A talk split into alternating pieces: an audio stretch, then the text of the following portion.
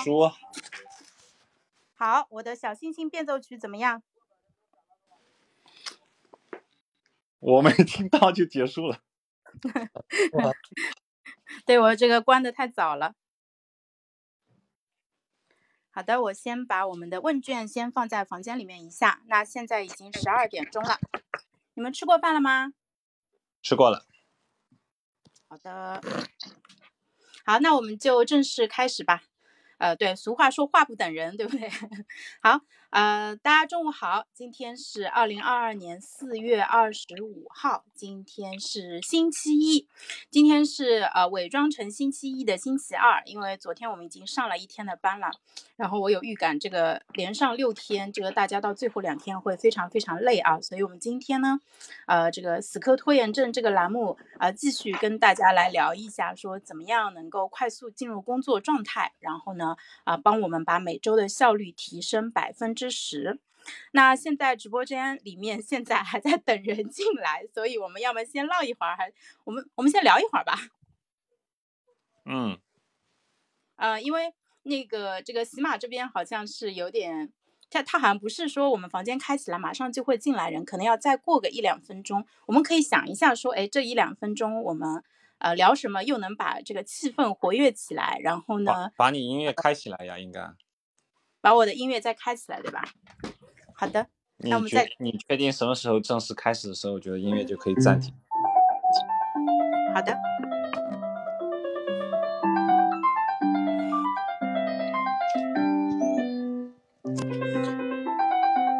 这是小星星变奏曲啊。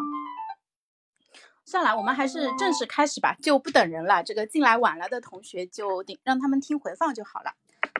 那我看到我这边问卷已经通过审核了，大家也已经看到了，呃，欢迎大家来到那个死磕拖延症系列，呃，那个呃直播。然后呢，死磕拖延症是我们发起的靠谱元年的第一个子活动，就是我们希望能够通过四十五天持续不断的跟拖延症死磕。来唤醒大家对于拖延症的认知和改变的动力，啊，希望能够影响一万个人啊，来改善自身的一个拖延情况。非常感谢来到直播间的朋友们，一起来参加这个大型真人在线死磕拖延症的这个社会实验啊。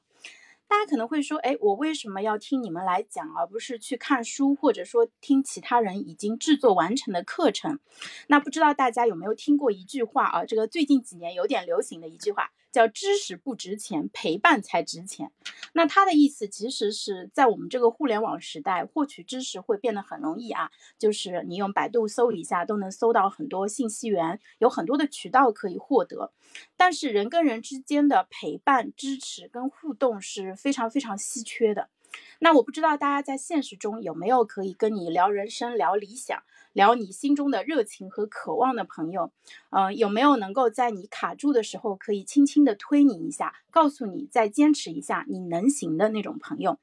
嗯，我们想要成为你们的朋友，如果给这个朋友起一个名字的话，我想叫他助推伙伴。不管你想要实现的是什么样的人生梦想啊，我们都可以试着一起把一个人的英雄之旅。变成一群人的探索，一起去到我们想要前往的远方。所以呢，我们会从拖延症先开始。那欢迎来到直播间的朋友们啊！我现在看到大概有一百位朋友在线。那房间里面呢，有我们做的一份匿名问卷。呃，这个匿名问卷，这个在问卷的基础上，我把它做成了公告版。就是希望能够用它来连接起你和我们。那大家可以点开看一下我们为大家准备的内容，它其中包括我们三位主播的介绍，然后我们在做的这个事情，呃，我们本周的一个直播的计划，还有就是我们在播客当中提到的很多优质的书的一个内容，呃，这个书籍的名称和豆瓣的网址都放在里面了。然后问卷的底部当然也有几个问题啊，欢迎大家通过问题来跟我们互动。呃，我会再新增一个问题，就是说，呃，希望大家在结束的时候能够抽空回答一下，就是听完今天的内容有什么呃感受想要和我们分享的。啊，那很多朋友可能是第一次进到这个呃这个多人连麦的一个直播房间，我给大家简单的介绍一下内容啊，我就自愿承担起那个就科普小助手的一个工作，就是在这个直播间里面啊，我们现在麦上有三个人，是我任冲和笛声。那大家可以呃点开我们的头像，然后呃，在右上角其实有一个关注的按钮，大家如果喜欢我们分享的内容的话，可以点一下关注。呃，这样子的话，就是在呃直播结束以后，就那个我们的录制会上传到我们主页的那个专辑里面，大家就可以回听。哪怕你这个今天中午时间不是很充分，听一半走了也没关系，因为那个都可以在我们三个人的主页上看到。呃，听到回放，然后我们从四月十五号开始做这样一个栏目，前面几期的内容大家也可以抽空回听一下。啊，这是关注啊，关注主播不迷路啊，这个 啊，另外一个功能就是右上角这个地方，大家可以看到有一个掌声。现在我们房间里有四个掌声，那怎么样鼓掌呢？我给大家说一下，就是双击头像，比如说我现在双击了潇潇，哦不行，双击我自己是不能鼓掌的。那我双击一下任冲是可以鼓掌的。那鼓掌这个东西，它其实是我之前觉得它不重要，后来我想了一下，鼓掌功能有一点点用处是，就是如果你听到一段内容，你觉得就是它给你就带来很强烈的一种感受的话，你用鼓掌这个动作可以加深你的记忆。呃，就像得到电子书，他会推荐大家做笔记。他说你不要只是划线，他说你最好是写一个笔记，哪怕你这个笔记只有一个句号，也能够帮助你更好的加深记忆。所以我也建议说，大家如果听到这个有触动的内容的话，可以那个双击一下我们头像，留下一个鼓掌。这不是为了骗掌声啊，因为掌声对我们来说没有什么，就没有那么大的用处。对，嗯，但是它是可以加深你的记忆，因为嗯。因为你如果一场听下来四五十分钟的内容，哪怕你这一段你觉得特别好，但是你后面还会听到更多的内容，就像水不停的流过来，会把你之前觉得很好的内容给覆盖住，这个是很自然的一个事一个现象。所以你如果有一个动作，就是把这个呃。就把这个点给标记下来，可以帮助你更好的去呃记忆吧。然后在听完以后，有可能你还能够更容易回想起这一段内容啊。呃，然后在底下的话有一个小手手，它是那个举手上麦的。呃，我们。我们现在的直播的安排是这样子的，我们大概会准备了四十分钟的内容，就是跟大家进行分享。然后后面的话，我我们再会留五到十分钟的时间跟大家去互动啊。大家也可以通过匿名问卷里面的那个呃问，就是那个题目，因为有有一些是问答题，就是啊，当然都是可选的，就是大家可以选择留下你们自己的一些感受。然后我这边嗯开着电脑，我也会后台实时的去看大家啊给到我们的留言，然后。啊，有些话题说不定我们在直播间里面就现场能够讨论一下啊，所以我们。就是说，我们这一场直播的话，它其实不是说我们三个人对大家单方面的一个输出，其实就是邀请大家和我们一起来做这样一个，我觉得是非常有意义的一个事情。因为拖延症对于很多人来说都是老大难，那我自己也是超过十年的那个拖延症的患者。我们家那个拖延心理学那本书，我最近刚把它拿出来，从书书架上拿出来，已经发黄了，上面还有那种斑点。呃，但是十年以后，其实拖延这个问题依然还是很严重啊，所以呃，就是欢迎大家加入死磕拖延症之旅。在五月三十一号之前啊，我们都会持续的围绕这个话题，在每个工作日中午持续的去呃进行分享跟死磕啊，所以欢迎大家就有空的时候就来听一下啊，就是哪怕你不说话。哪怕你只是来听一听，我觉得都会有帮助的啊。那接下来我请呃冲叔和笛声简单的给大家做一下自我介绍吧。呃，冲叔你先来。好的，各位好，我的呃名字叫李延冲，然后全网其他的可能的 ID 叫做万能的冲叔，然后我坐拥三千藏书吧，每天会抽样速读一本难书写书评。我的特质呢？是能够在短时间之之内就成为我所感兴趣领域的业余专家，拥有很强的信息获取能力，希望在未来能给你提供更多的深度见解。嗯，谢谢冲叔，信息获取能力其实是非常重要的。然后在接下来的直播当中，冲叔也负责提供深度，就给到我们这个非常深刻的一个见解。呃，然后大家。可以去豆瓣上面去搜索李仁冲，看到冲叔最近在持续发的那个优质的一个豆瓣书评，因为他首先选书的标准就很高，然后他对这些书还会再进行啊比较呃这个比较苛刻的一个打分啊，所以当就是他写下来的书评，嗯，这个对我来说是收获很大的，我也这个顺便推荐给大家。那初初跟我一样都是在上海，我们接下来请笛声做一下自我介绍吧。呃，大家中午好。我是笛声，呃，一个充满好奇的知识探索者。我喜欢跨界，横跨多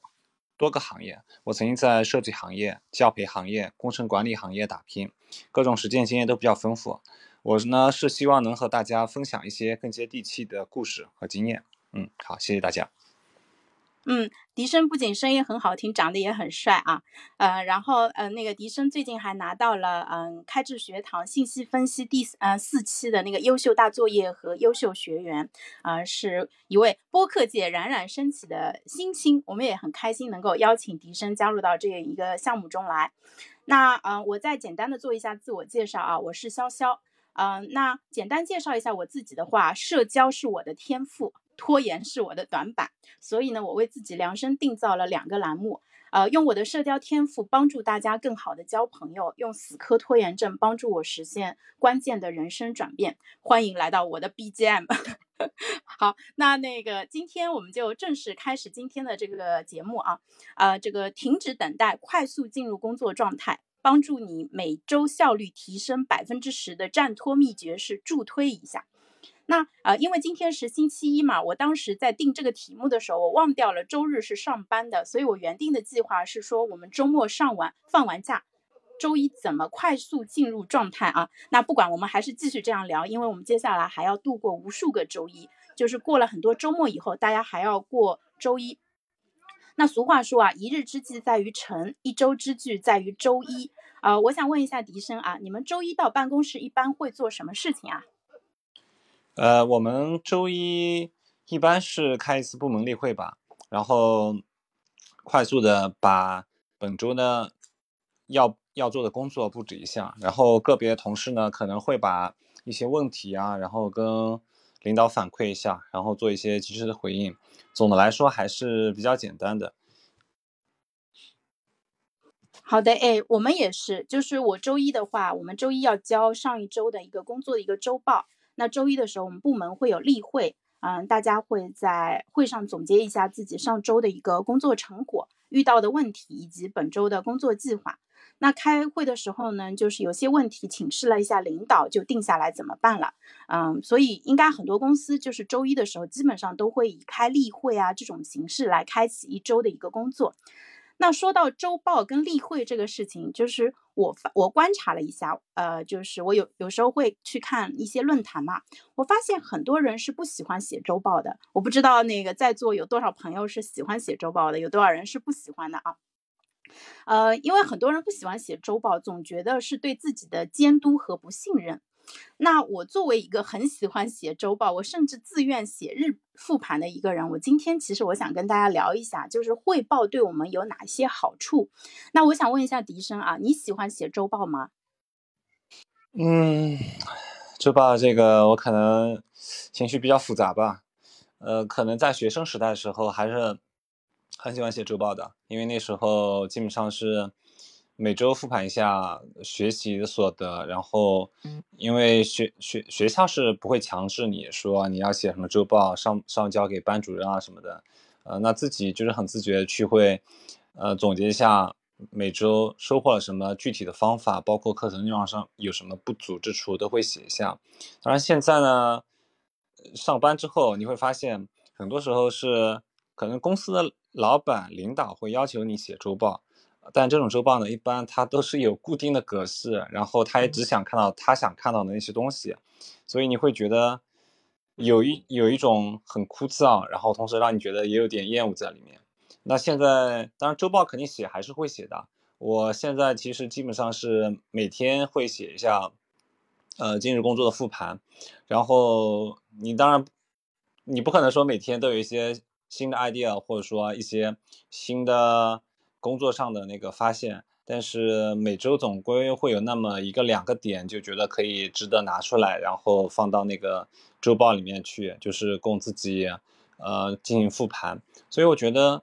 呃，我之所以在这个事情上面有点心情矛盾，就是我觉得这是一个好事情，但是可能很多时候因为领导的要求跟自己的呃设想其实是不一致的，那。就是造成了一种说，其实你明明觉得这是一个好东西，但，呃，实际呈现出来的可能是一个比较乏味的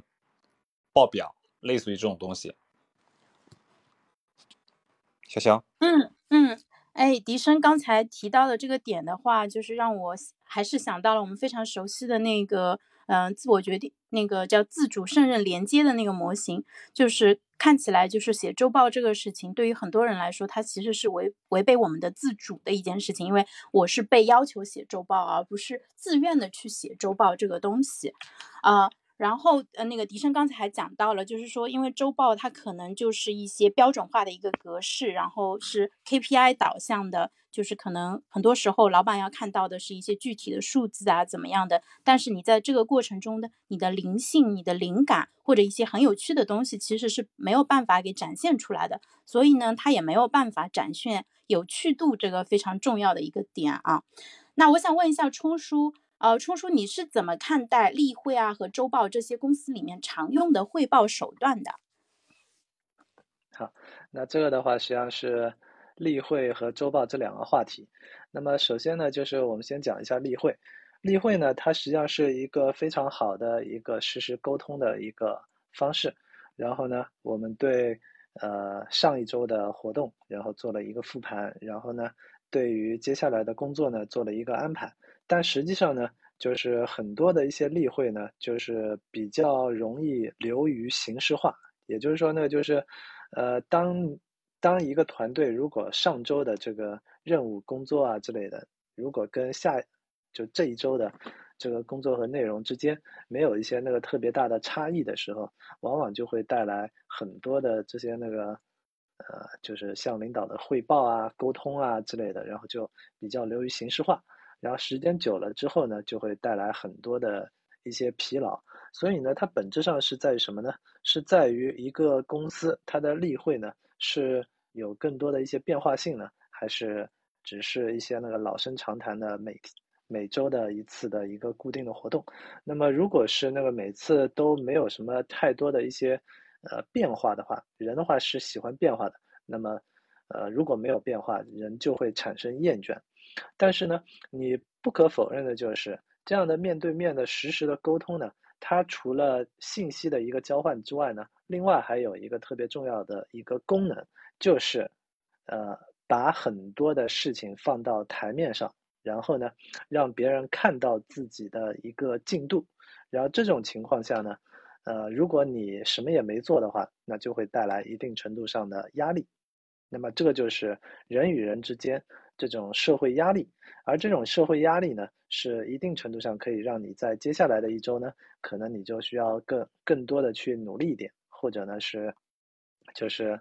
呃，如果那个长期这样子的话，可能你的位置就比较安全了啊，不比较危险了，对吧？所以呢，就是我们去看这个例会的话，它实际上是人与人之间保持一个。呃，开放沟通的一个可能的情境。假设在这个沟通的这个过程中呢，如果能够有一些相对比较安全的机制，能够让管理者能够在例会中能够听到一些，就是大家那个，就是所有成员的一些那个个人的状态啊，然后等等这样的一些信息，能够让信息的高流交流变得更充分一点的话。那么这样的例会呢，实际上会起到更多的一些作用，因为毕竟，呃，目标的话，可能更多的是脱离人这个因素的，而对于团队的稳定性来讲呢，它更多的是需要一些那个呃社会的支持，所以呢，呃，聪明的管理者呢，也会经常的，就是呃向自己的下属团队成员去提出一些问题，就是呃。你上个礼拜有没有遇到一些什么困难？你需要我什么帮助，对吧？那这样子的话，就是在下属能够得到关怀和帮助的情况下呢，那么整个团队的这种凝聚力和稳定性就会变得更高一点。呃，然后接下来呢，就讲这个 日报、周报、月报的这个问题。其实这个呢是非常反人性的，尤其是一些那个格式化的、机械化的汇报，然后。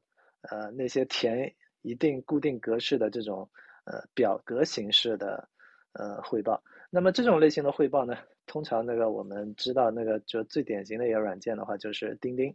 然后呢，呃，钉钉的话它的设计理念呢，一切全部都是偏军事化的，向向上为老板服务，所以呢，老板特别喜欢用钉钉。但是呢，呃，一些创意的团队呢，就会呃逐渐发现，钉钉啊，或者是那个，呃，或者是企业微信的话，它都有存在一定程度上的一些比较僵化的东西，然后呢，就会逐渐的开始把。自己的这个 OA 办公系统呢，就逐渐迁移到飞书这样的一个更自由化、更扁平化的一个呃关系型的这样的一个操作系统里面去，OA 系统里面去。那么实际上呢，就是呃通过呃日报、周报、月报，然后我们现在的话是讲周一的话，那这样的话就聚焦在周报。那么通过周报的这种复盘呢，实际上还是比较重要的。其中最关键的呢，是在于呃一定程度上可以把你的呃，行为和结果去进行量化，而量化数据呢是其中特别重要的一个呃因素。然后呢，我们更准确的去评估自己的一个工作量，以及呃你的工作成果和效果呢，我们更多的还是需要去参考一些呢实际的数字。呃，不要在那边说我取得了非常大的进展，你到底取得了多少字的一个书稿的推进呢？所以这个也是最近。这今天的话，我刚刚完成了我的一个书稿的统计，用量化的方式还是，呃，更精确一点。那么，但是呢，实际上那个复盘呢也没有那么重要。就是关键的话，呃，跟例会的时候，呃，类似，就是我们在做这个汇报的时候，呃，需要去思考的是，如何面对自己的团队或者是老板上司的时候，汇报出跟别人不一样的东西。也就是说，你如果每周全部都是提供的都是一模一样的信息，那么你怎么样给自己的呃上司、老板，尤其是如果你的上司还要把这个汇报那个再再向上汇报，汇报到那个更高层级的这个老板手上的时候，那么你如何汇报出不一样呢？那么这个时候呢，有些人呢就开始用那个 Keynote 啊，就就是或者是 PPT 幻灯片，然后呢。呃，就是工作做得好不如幻灯做得好，对吧？那么另外一种呢，就是呃，实际上呢，就是呃，我就是关于这个汇报，我还要提出一个相反的东西。那么这个就是例会、周报和呃之外，另外一个更重要的东西，实际上是叫做 OKR。OKR 的话是一种目标为导向的一个呃。目标管理的工具吧，然后呢，源自于谷歌。那么就是我呢，平时呢是基本上不去写周报的，因为这个写写了周报的话，这种复盘的话，其实呃挺消耗时间的，而且对我来讲呢，我平时太忙了。更关键的是，因为我一直以自己的 OKR 目标为导向，不断的去采取一些行动，然后呢，把我有限的时间分配给。呃，自己所开的各条线程，包括写书啦，包括那个开速读课啦，然后呢，包括那个每天要刷一本书，然后呢，就是完成一个输出书评的这样的一个目标啦，然后还有其他的那，包括现在那个信息分析的教练啊。呃，等等的这样的很多的一些事情，那么这些呢，全部都是对我来讲呢，是属于一个中长期能够导向我变得变成一个呃更好的 KOL 的知识知识工作者、知识创作者的这样的一个核心的大目标。然后呢，OKR 呢，就是呃通常呢建议每两个月去设置一个阶段性的目标，把它拆拆解，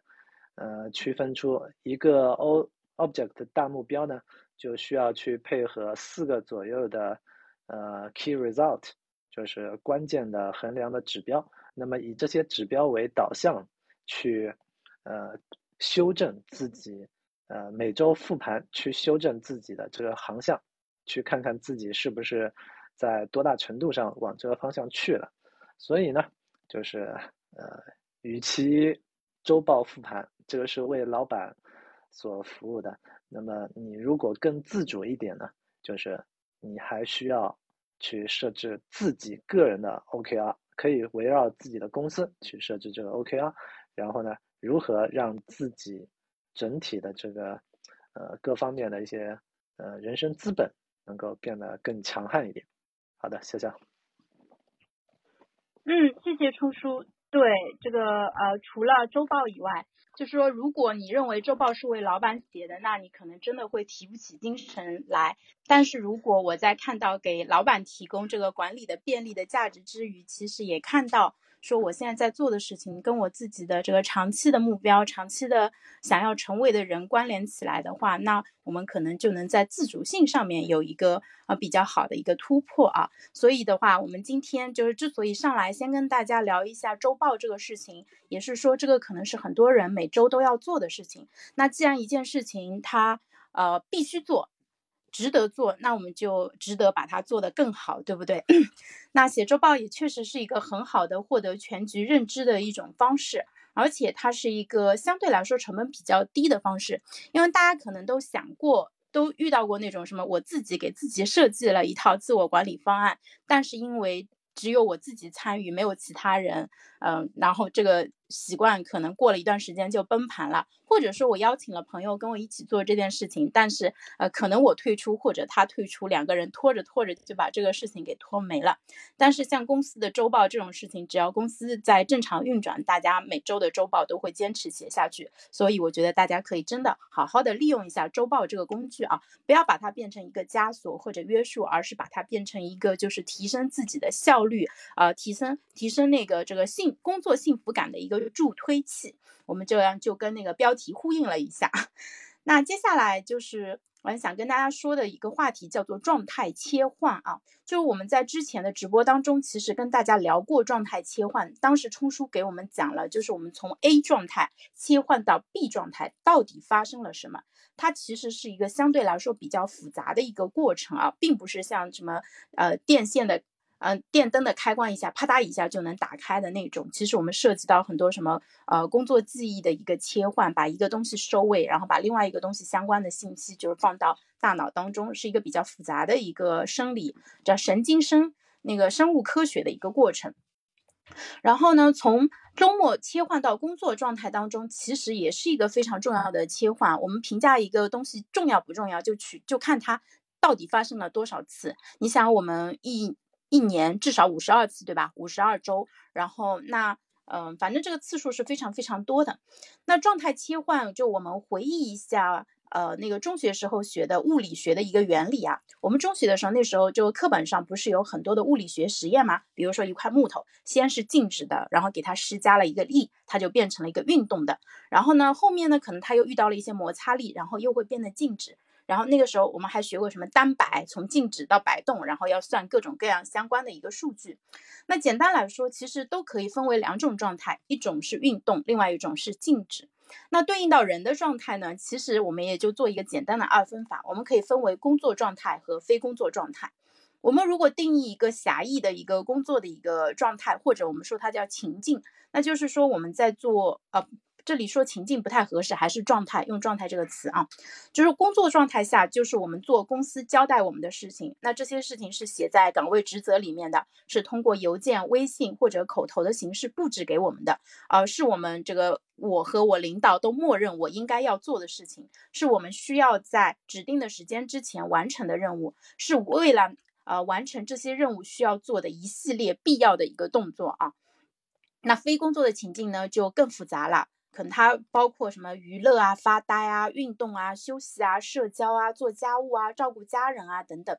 那我们很多拖延的朋友遇到的最大的问题就是我们很难进入工作状态，更经常的处于非工作的状态之中。那我想问一下笛声，就是你觉得阻碍我们进入工作状态最大的困难是什么呢？嗯，我觉得就我自己的。分析来说是，呃，就刚刚潇潇说的，就其中一个情情况，我觉得很明显。就比如说我从你，因为你刚刚说的是工作情状态跟非工作状态嘛，那我就挑一个最简典型的非工作状态。就比如说周末，呃，从周末，然后我现在周一了，我进入要切换到那个工作状态，我很难就进入。我觉得这种情况下是，呃，周末的时候，你很明显是一种。放松的比较放松的状态，就是说你一般你在周末肯定也是会有一些所谓的目标，而且可能也有很多个，但是那种情况下你是相对自主自由的，就是说你可以决定你怎样的呃速度去完成这些任务。你可以慢悠悠的去完成，你也可以，呃，很快速的去完成。比如说，我今天要去哪边玩，然后我要进行哪些购物的任，嗯，购购物的那个环节，呃，而且你很多时候，即便你那些事情你没完成，你基本上也不会给自己一些。呃，责备说，哎，我今天周末这么长时间，我为什么还没把那东西买到呢？我觉得大部分人不会有这种很严苛的想法，但是在工作的状态之下，就很明显，一下子要切换到一种很紧张的状态之中，因为你有确定的，今天你有确定的工作目标，你要完成哪些，然后领导可能会时不时找你，或者说。你对接的甲方单位、下属单位可能也会联系你，你就发现你进入了一种，呃，不太能控制自己时间的那种状态。你就觉得可能你周末的时候，你那根弦是很松的，而且你松的很自很自然，就是完全你可以躺平，也可以不躺平，呃，但是你进入周一那个工作情境之下，你就发现我这个弦必须得拉紧了。呃，而且是被被被逼无奈拉紧的，不是说我想拉紧。所以我发现，就我身边同事，我经常发现是他们在周末的时候是属于一种高效能人士，因为你会发现，你看他朋友圈，呃，他会跟你说他周末的时候，比如说他带娃去参加了什么什么课，然后自己又去练了瑜伽，然后紧接着他还完成了呃什么什么课程，然后做了多少多少锻炼。你就发现特别特别高效，但是等到周一的时候，你就发现他那，你就观察他的眼睛，你觉得他是茫然的，因因为你突然之间他一下子不知道怎么去进入那种工作的情境之中了。可能那个周末的时候，他觉得，嗯，我是我我是我自己的主人，但是可能到了周一的时候，他发现，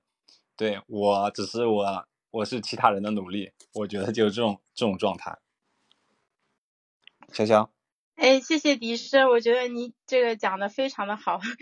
确实是，就是周末的高效能人士，我觉得我们自己很多人都可以对号入座一下，对，特别是如果你这个周末安排了比较多的事情，那真的是这个效率高到飞起，然后做每一件事情都很快乐。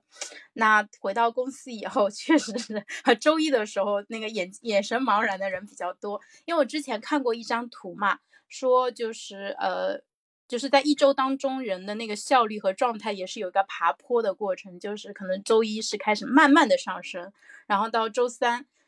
但是周三的时候又会出现一个职业倦怠，你知道吗？周三可能还是个情绪谷底，然后到周四的时候，因为想着快要放周末了，然后整个人的情绪又会上升。哦，我可能把两个事情混为一谈了，一个是工作效率，另外一个是上班的心情，就是。反正就是周一的时候，可能大家是会有一个缓慢爬坡的一个过程，就有点像说富士康现在要生产一部新的手机，那它这个生产线要调试嘛，不会上来就直接把这个工这个生产效率拉到最满的，它肯定是一个慢慢的爬坡的一个过程啊。我觉得我们的这个生产力要出来，其实也是有一个爬坡的过程。嗯，但是如果我们想要成为一个就效率比较高的人的话，那最好不要把这个过程拖得太久啊。这个其实也是老拖延症患者一个常见的一个问题。所以呢，我想问一下冲叔，冲叔不知道冲叔是怎么看这个问题的？啊，冲叔之前在直播的时候分享过怎么设置工作流程啊，如何创造一个非常舒适、无压、丝滑的一个工作环境。所以今天我要给冲叔这个提出一个更高的一个挑战。就是呃，你之前分享过的工作流和环境之外，还有其他的啊方法可以，就是像打开开关一样，就是帮助我们快速的进入工作状态吗？呃，就是呃，在这个在我们所有的这个执行的这个过程中呢，就是包括你工作的任务，实际上也是一个执行的场景和状态。那么。呃，就是每天早上我们接到了一些那个工作的任务，比如说呃，当然也有很多人的话，他是那个提前好几天的话就已经有了对应的这些任务之后呢，然后他做出了一些提前的规划。那么当你进就是需要进入到工作状态的时候呢，实际上呃影响你工作状态的其中最重要的一些因素，实际上是血压。所以呢，就是。各位可能会发现啊，就是，呃，当你在遇到一些极其紧急的任务，或者是呃，当你接下来不得不明天去交出什么，就是你已经拖了很久的一些任务的时候，突然之间你的行动力就会爆棚。那这个背背后呢，实际上是你的血压发生了变化。就是当一个人血压升高的时候呢，他的整个的呃动作啊、情绪状态啊，然后都会变得更快速一点。那为什么呢？是因为血压增高了之后，你的血流量就会增加，增加。然后呢，你身体的所有的这些细胞、器官、机体，它们所得到的这个养分的供给，以及它的这些那个氧气的供给。养分和氧气的供给就会变得更高。那么这种情况下的话，就是，呃，实际上心理学家呢，在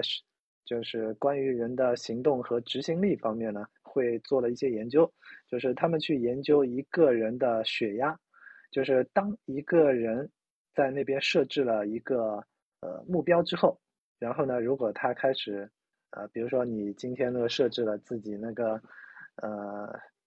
呃，现在是早上九点，然后呢，你期待下中午那个十一点半的时候，然后就完成做完成所有的这个工作，然后呢就可以去吃大餐了，对吧？然后呢，如果你没有完成的时候呢，你可能需要那个等到那个十二点半，然后才能去吃午餐，然后你的午睡的时间就被挤占掉了。那么这种情况下呢，就会开始构建自己啊，等一会儿很高效的把所有的这些工作。一呼而就，一次性的，然后一下子就把那个所有的工作给做完了。然后，当你开始想象自己十一点半的时候的状态的时候，这个时候，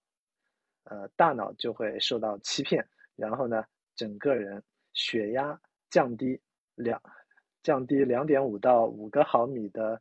呃汞柱，然后呢，你的所有的这种工作的这种状态。就会瞬间开始往下掉，你的行动力就受到了损害。这种时候呢，有一个非常重要的方法，就是，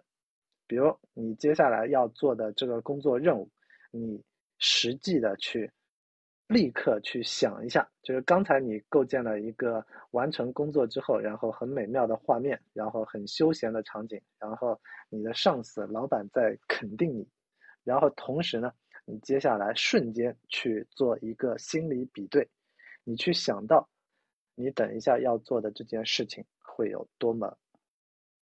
会有哪些困难和障碍挡在你的面前，你的心情会瞬间发生奇妙的变化，因为当你一一想到困难的时候，这个时候呢，就是人。在野外面对野生动物啊之类的，当你需要去抗争的时候，去跟猛兽进行搏斗的时候，那么你需要怎么样？升高你的血压，然后呢，提升你的肾上腺素，然后呢，产生一系列的这个准备战斗的状态，然后呢，你再开始跟猛兽猎物进行抗争，对吧？所以呢，同样的，通过你刚才的这样的一个直接去呃体验，想象了美好的画面，然后。再接下来，直接去面对那些你接下来将要遇到的这些困难和挑战的时候，你的血压瞬间嘣飙高了，飙高了五毫米汞柱。然后呢，这个时候你的行动力就瞬间得到了飙升。所以我昨天那个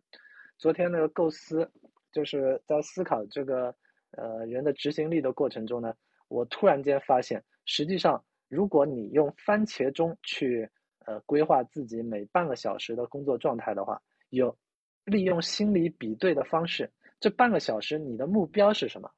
比如今天早上其中一个番茄钟，我的目标的话就是把我的其中一个一个章节的书稿把它给完结了。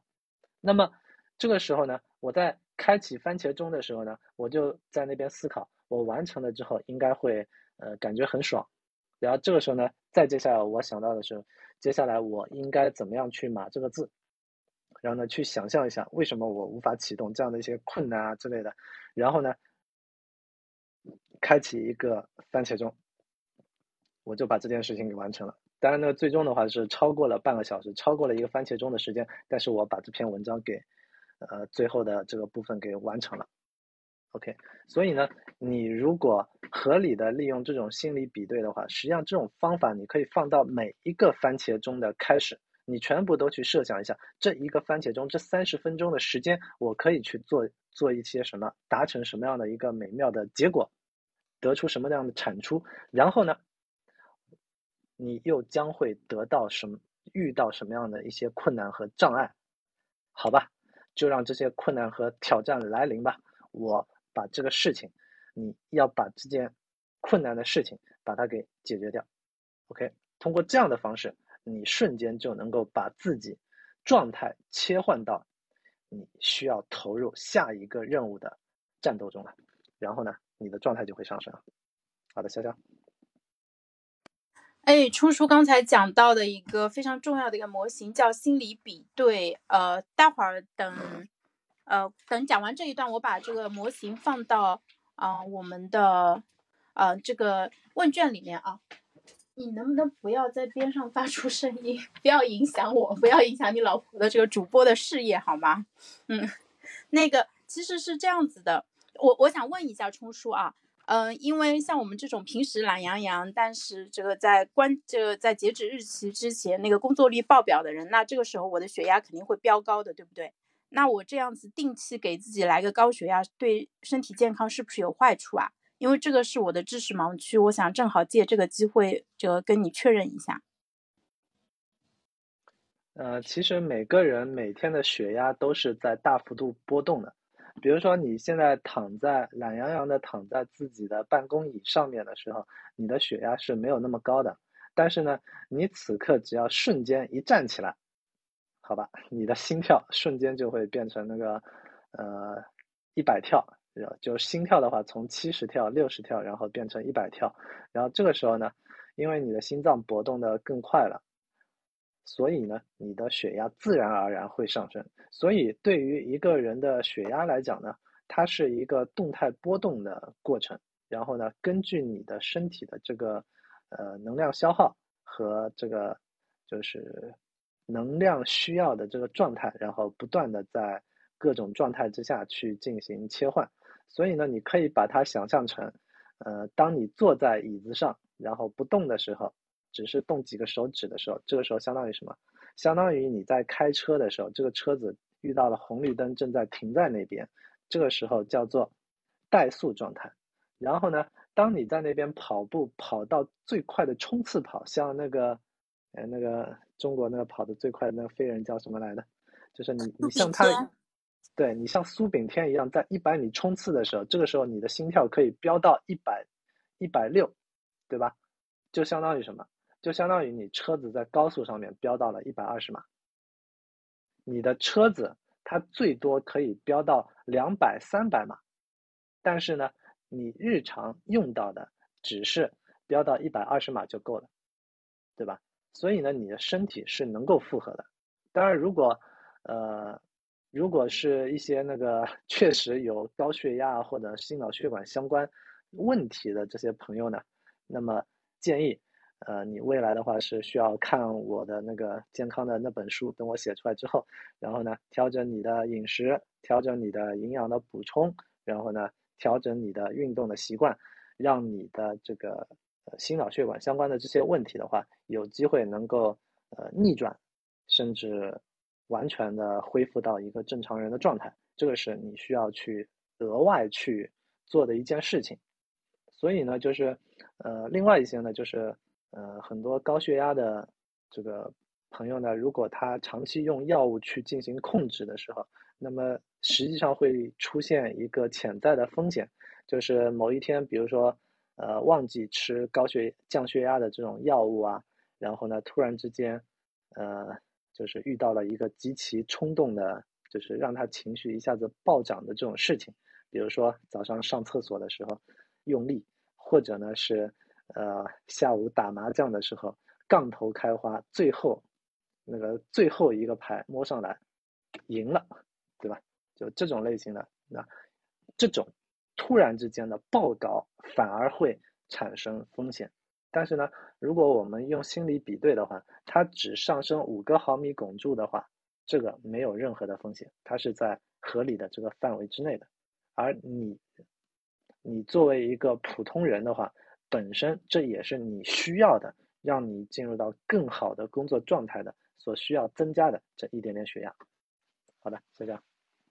嗯，谢谢冲叔，我没想到居然还可以用调节血压的方式来对抗拖延症，学到了。那最后呃，因为刚才冲叔正好讲到我们坐着的时候和站起来的血压会有明显的不一样嘛，也是提醒一下在直播间的朋友，大家不要久坐，绝对绝对不要久坐。为什么苹果手表？或者手环，他们都会增加久坐提醒的一个功能，就是因为久坐对健康的危害真的很大，所以大家一个小时尽量要站起来活动一次啊。那我们的健康提示到这里结束。呃，今天那个我准备的内容，我还要再聊一块我自己非常这个有很痛的一个点，就是我自己的一个感受，就是我们爱磨蹭的人，我的时间感是有很大的一个问题的。那举个例子，就是如果你给我五分钟，我肯定是什么事情都做不了的。就我可能会看会儿手机或做点别的事情，但是你让我工作，我是进入不了工作状态的。这有点像说我们去参加数学考试啊，这个数学是我不拿手的科目，数学考试还有十分钟就结束了，我还有几道题没有做，那这个时候很可能就是我一道题都做不出来了。但是如果是在没有时间压力的情况下，这些题我花十分钟是能做出来的。在考场上的时候，我可能就是在想，哎呀，马上要交卷了，马上要交卷了，来不及了，就什么都做不出来了，头脑一片空白。如果这个五分钟是一个小时当中的五分钟，我有可能是有信心是可以有产出的，因为你真的去观察你自己五分钟能做的事情，你会发现其实你能做蛮多事情的。但是如果这个五分钟就是全部，那就非浪费不可了。不知道大家是否跟我有同感啊？我就正好也想问一下冲叔这个问题，你有解决办法吗？有解药吗？其实你刚才已经说出了一个非常关键的地方，就是如果你在考试还剩下十分钟的时候，你瞬间就能够把自己的战斗力爆表，然后呢，花十不对不对，做不出来。考试的时候我脑子空白了，做不出来了。嗯嗯，我考试的时候就 做不出来了，因为那个时候可能有一大半的精力在焦虑上面了，所以就是没有办法去思考问题啦。嗯，跑考试跟跑步不太一样，跑就跑步可能还最后能拼一下，但考试脑力劳动我觉得拼不出来。你你这是反就是呃，通常来讲呢，就是你你这样的状态的话，反而是相反的了。因为对于那个就是呃绝大部分人来讲呢，就是呃你刚才的那样子，就是考试还剩十分钟的这种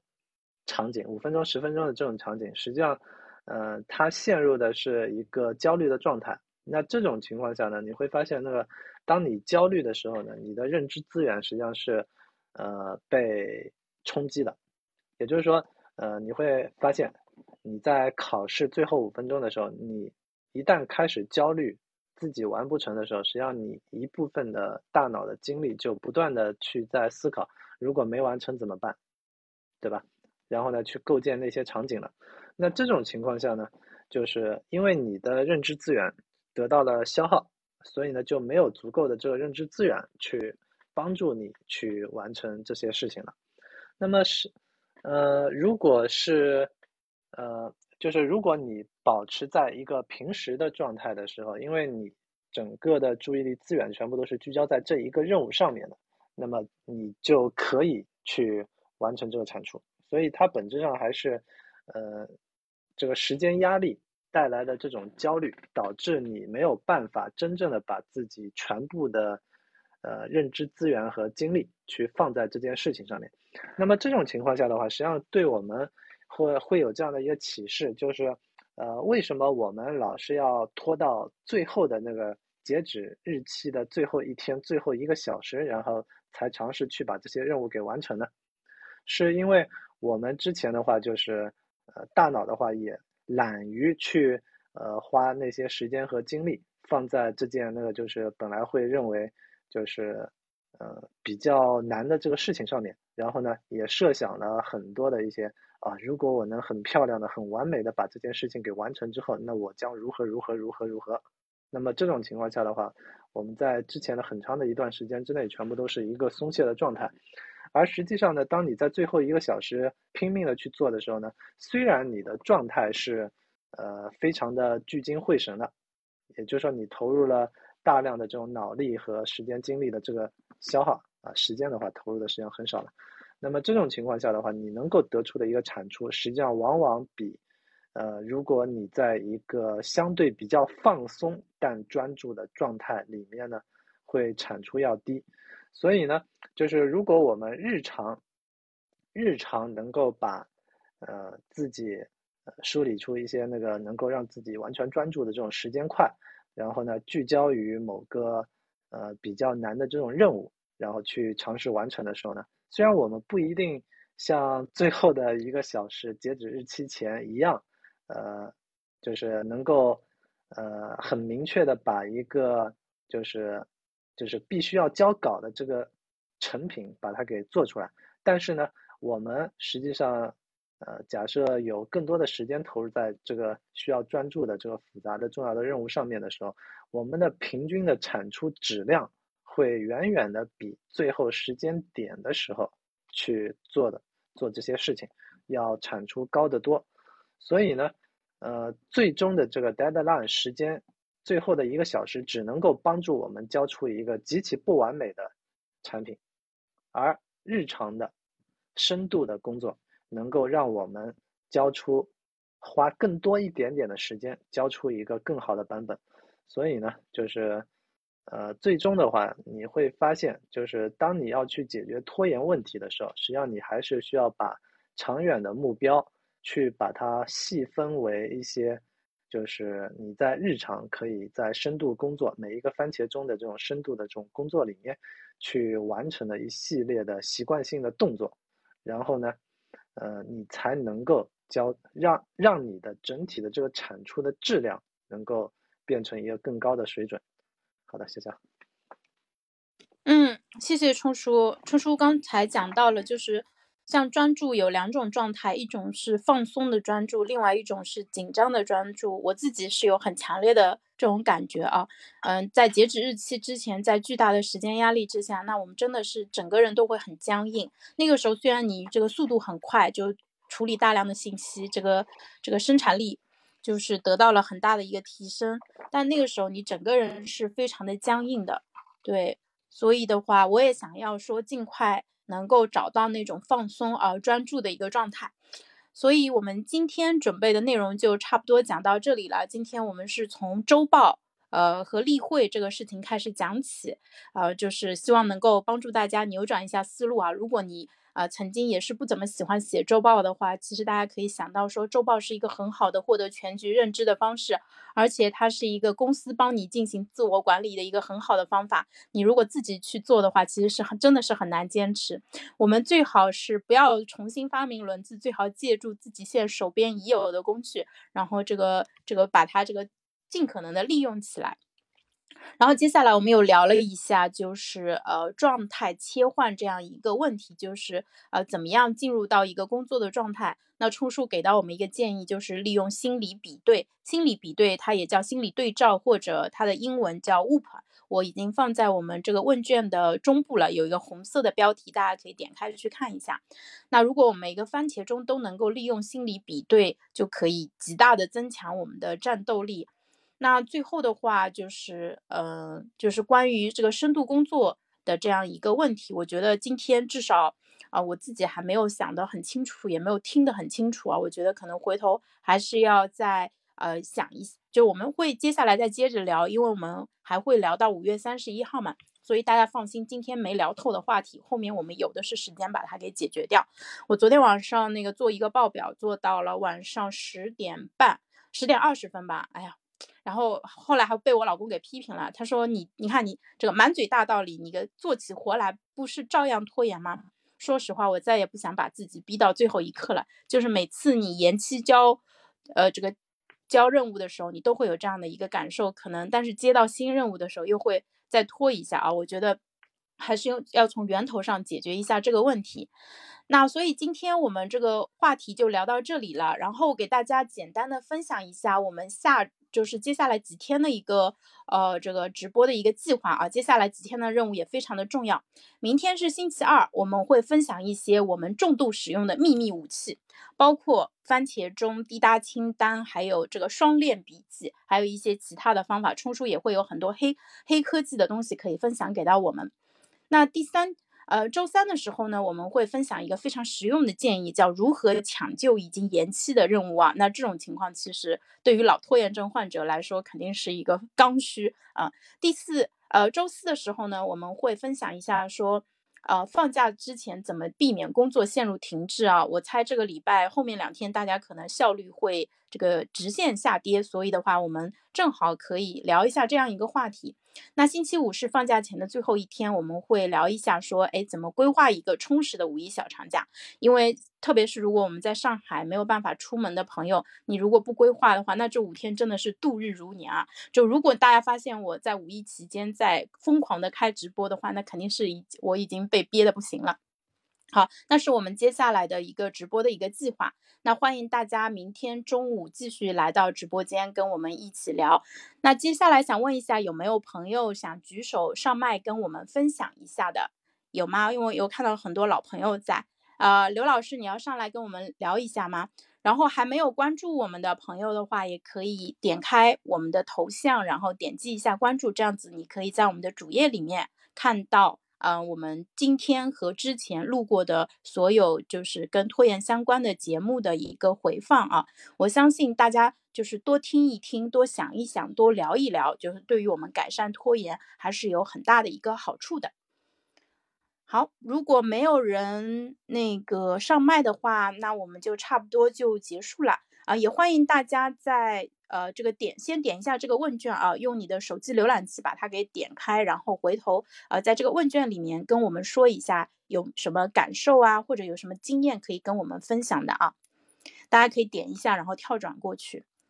那今天我们就到这里结束吧。非常感谢在直播间的这么多朋友，因为我知道很多朋友是从头听到尾的，非常非常的感谢。希望我们今天的分享对大家有帮助，希望大家度过一个这个效率更高，然后更好、更放松、更专注的一个周一的一个下午吧。我们明天中午再见，拜拜。